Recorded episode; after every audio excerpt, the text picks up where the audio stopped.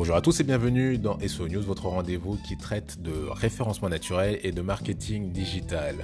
Je suis Nas et on attaque sans plus tarder.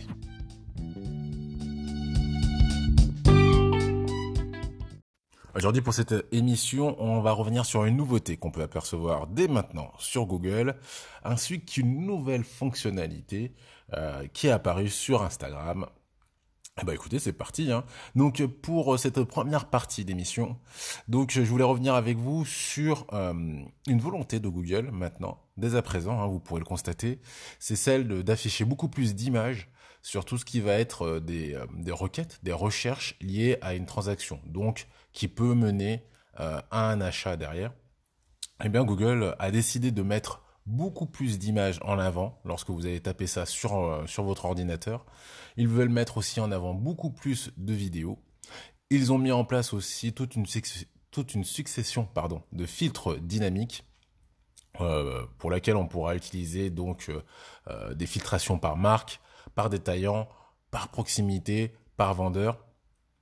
Euh, et si vous cliquez donc euh, sur les produits, vous pourrez avoir accès à pas mal d'informations supplémentaires comme des avis, euh, des offres et pas mal de choses. Donc vraiment pour faciliter le, choix de l'utilisateur sans avoir à cliquer et à changer de page. Donc a priori sur le moteur de, recherche, on pourra avoir accès à pas mal d'informations. Donc concrètement comment ça se passe? Et dès à présent, vous vous mettez sur votre ordinateur, vous tapez une requête, par exemple, je ne sais pas vase, euh, vase rouge par exemple, vous allez voir apparaître donc euh, toute une liste de résultats de recherche. Elles seront beaucoup plus orientées sur la gauche. Vous verrez ensuite que vous allez avoir bah, sur toute la, page de résultats de recherche beaucoup plus de photos. Donc d'où l'intérêt pour, pour, pour, tous ceux qui font du e-commerce de bien travailler leurs images, d'avoir des images un peu exclusives, car elles vont ressortir beaucoup plus maintenant, je pense.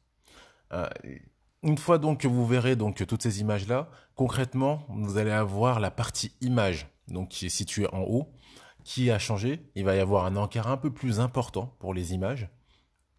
Et vous verrez que vous aurez donc euh, au-dessus donc de toutes les images affichées euh, des boutons sur lesquels vous allez pouvoir cliquer. Sur ces boutons-là, donc c'est ce qu'ils appellent des filtres dynamiques. Vous allez pouvoir donc filtrer votre recherche euh, par rapport aux éléments que je vous ai évoqués, donc marque, détaillant, proximité, lieu de vente.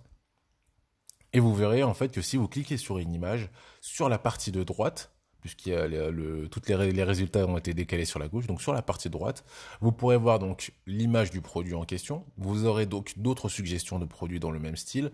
Vous aurez aussi donc, la possibilité donc de voir les avis clients, euh, les, promotions qu'il peut y avoir sur ce produit et, euh, et pas mal d'autres éléments comme ça, euh, oui aussi, par exemple, euh, une chose dont, on avait déjà parlé aussi, si le produit est en stock chez le, chez le détaillant en question, les contenus similaires, euh, les recherches associées, donc voilà, vraiment une expérience euh, beaucoup plus complète. A priori, Google veut éviter aux gens de, de, cliquer sur une page et de faire précédent. Ils veulent que voilà, euh, ils puissent faire leur choix pratiquement directement sur la page de recherche et qu'une fois qu'ils auront fait leur choix, il n'est plus qu'à cliquer sur euh, l'offre qui les intéresse.